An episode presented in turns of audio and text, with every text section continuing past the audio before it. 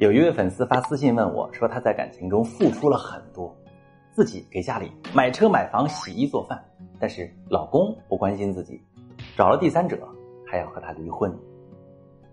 我看到这条私信呢，非常替这位女性觉得不公平，付出了很多却不讨好，但是仔细想想，过度付出导致感情问题几乎是必然的。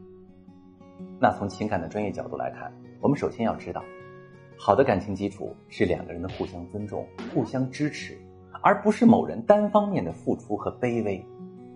在过度付出的感情中，首先很多人的付出是有要求的。如果哈，你总以为自己付出了很多，牺牲很大，而对方总是坐享其成，你心里会不会不平衡？这就被感情破裂埋下了种子。过度付出还会产生的一个问题是，你的确付出了很多。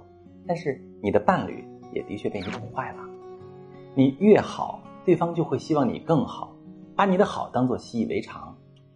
等到有一天你满足不了他心理预期的时候，感情还是会出问题，发生分手、出轨，甚至离婚。过度付出导致的感情问题其实是可以解决的，它根本上是两个人相处模式的问题。那我们可以在婚姻情感咨询师的帮助下，重新塑造两个人的相处模式。当你付出时，培养对方向你反馈的习惯，让感情的双方真正有了平等，感情才能继续发展。如果你正在经历感情难题、婚姻危机，把你的问题发私信告诉我，我来教你怎么处理。